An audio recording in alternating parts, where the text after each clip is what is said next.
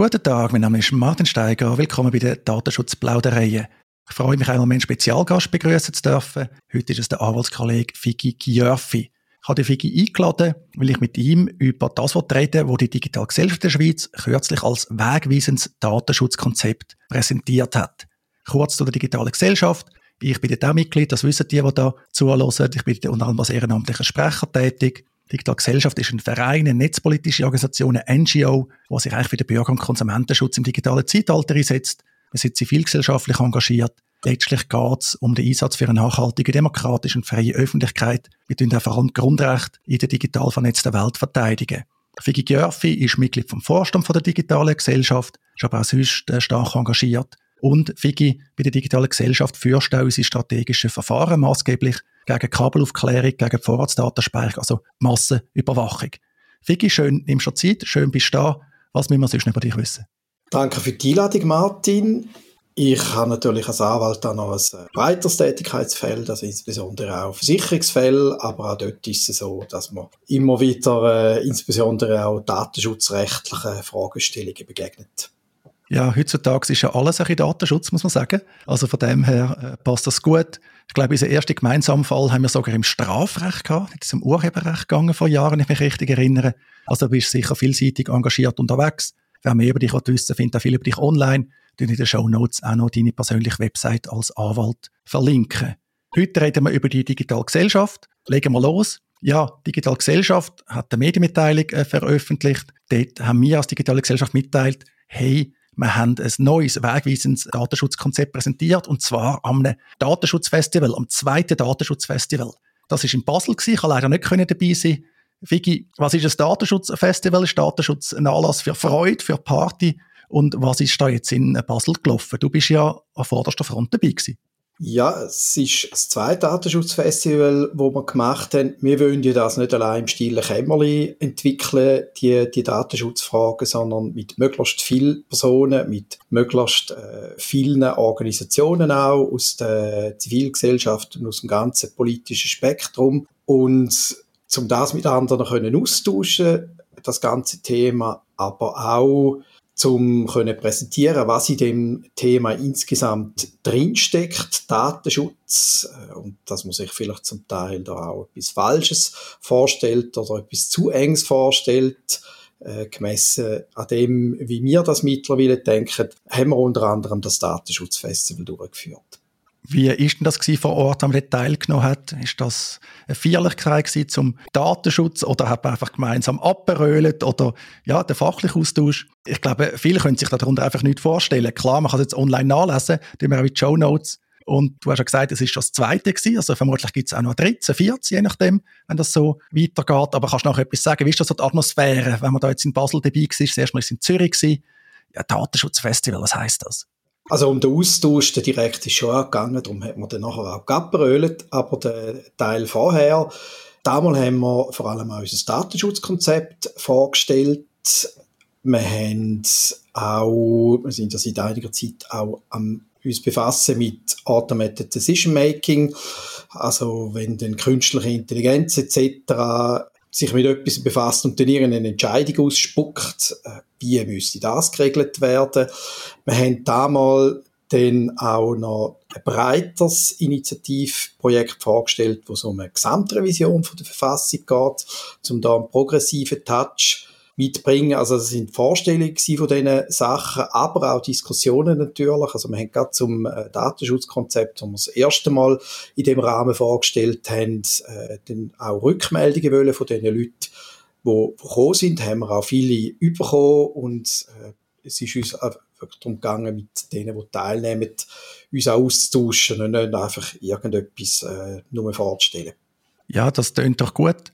Ich glaube, für die, die beim dritten Mal dabei sind, die lassen sich am besten auf den Newsletter von der digitalen Gesellschaft setzen. Kann man gratis abonnieren natürlich, ohne Spam, auf der Website digitale-gesellschaft.ch. Und Figi, du hast schon erwähnt, das neue Datenschutzkonzept, das ihr präsentiert habt. Ich habe in der Vorarbeit einmal meinen Input geben bin aber da beim Endspurt und so nicht äh, beteiligt. Ich habe jetzt auch mit Interesse gelesen, was man da dazu veröffentlicht hat. Für jetzt aber jemand ohne Vorkenntnis, um was geht's? Natürlich auch mit Blick aufs neue Datenschutzgesetz. Also jetzt am 1. September haben wir ja ein neues Datenschutzgesetz, ein neues Datenschutzrecht in der Schweiz. Und jetzt kommt die digitale Gesellschaft irgendwie zwei Monate später und sagt, alles anders. Ursprünglich ist ja das Ganze aus der Idee herausgekommen, Datenschutzinitiativen zu lancieren, um, um da mal einiges zu bewegen. Und der Grundgedanke dahinter ist eigentlich, dass uns, so wie man heute Datenschutz denkt und praktiziert und wie es eben auch im Datenschutzgesetz, auch im Neuen weiterhin drin ist, dass das eng ist, in verschiedener Hinsicht. Erstens deckt es zu wenig ab. Es klebt dort dran, dass es um personenbezogene Daten geht. Also wenn ich mich dort konkret wiederfinde in diesen Daten, dann habe ich so und so viele Ansprüche. Aber sonst vielleicht nicht. Wir haben gefunden, maßgeblich muss sein, ob irgendwo Daten bearbeitet werden und dich und mich das betrifft, weil das dann irgendwie sich auswirkt. Und wir finden aber auch, wir müssen uns darauf konzentrieren, ja, was sind denn die möglicherweise problematischen Aspekte davon? Also wie bin ich tangiert? Und soweit ich tangiert bin, muss man es regeln und sonst vielleicht nicht oder weniger eng. Und das hat uns dann auch zu dem Datenschutzkonzept geführt, dass wir gesagt haben, ja gut, jetzt gehen wir mal einen Schritt zurück und überlegen uns ganz grundsätzlich, ja, wo bin ich betroffen? Wo sind andere betroffen? Wo ist auch die ganze Gesellschaft und Demokratie betroffen von, von Datenbearbeitung? Was sind da eigentlich die Interessen, die es zu schützen gilt? Und was könnten wirklich wirksame Instrumente sein zum Schützen? Weil uns durch auch vieles, was man heute im Datenschutz macht, ist ein bisschen unreflektiert, in der, in der Tiefe nicht wirklich überlegt äh, fast wie ein Netz, wo man mal irgendwo reinwirft und hofft, dass der Fisch tatsächlich dort durchschwimmt. Jetzt, wenn man das anschaut, eben, es wird als wegweisend präsentiert und ich glaube, da sind wirklich Punkte drin, die wegweisend sind oder auch sehr außergewöhnlich sind. Was zum Beispiel mir natürlich als erstes auffällt, wenn ich das richtig verstanden habe, dass man sagt, ja, unter Einhaltung der Schutzziele können Daten und Personendaten unbeschränkt bearbeitet werden. Dafür nehmen wir aber die verantwortlichen DatenbearbeiterInnen verstärkt in Pflicht. Aber das deutet ja wirklich darauf ein, der heute heilige Grundsatz von der Zweckbestimmtheit, dass der an dem gerüttelt wird. Verstehe ich das richtig? Das ist richtig. An gewissen Grundsätzen rütteln wir, aber eben nur, wenn dafür andere Voraussetzungen gegeben sind, wo, wo dann effektiv das, um was es geht, die Interessen dann gewährleistet sind. Also das ist nur im begrenzten Ausmaß der Fall. Also es ist nicht so, dass wir jetzt die Grundsätze ganz beseitigen wollen sondern äh, dass man es relativieren, die gewissen Zusammenhänge, oder sagen, die gewissen Zusammenhänge kann es eben durch anders ersetzt werden.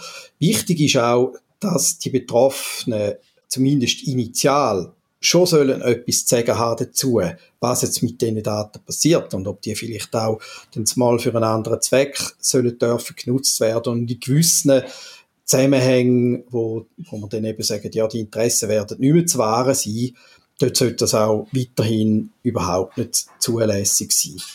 Das passt jetzt für mich, was ich gelesen habe, substanzielle Mitbestimmung der Betroffenen, also auch Erkennbarkeit der Datenbearbeitung, das haben wir eigentlich heute schon im Gesetz, und dann vor allem auch ein einfach wahrzunehmendes Widerspruchsrecht.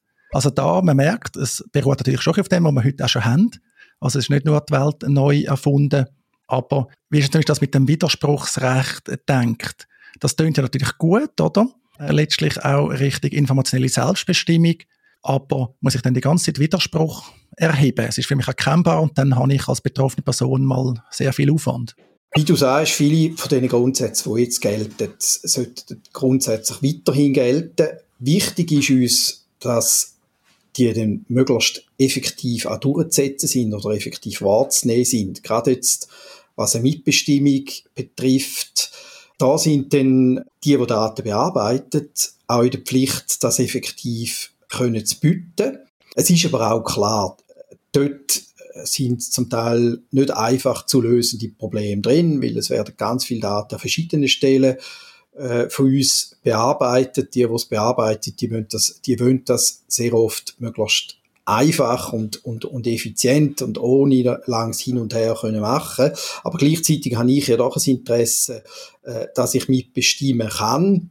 Im Detail wird da noch vieles äh, zu schauen wie denn das funktioniert. Aber klar ist, der Fokus sollte eben sein, dass es effektiv ist und nicht bloß auf dem Papier und, und nicht bloß äh, ganz viel den äh, Kreuzli setzen oder derartiges, äh, wo die meisten dann gar nicht durchblicken und können verfolgen, was da eigentlich die ganze Zeit passiert. Und der Grundsatz darauf an, gerade wenn es dann darum geht, Daten vielleicht an einer anderen Nutzung zuzuführen und dort äh, die Zweckbindung aufzuweichen.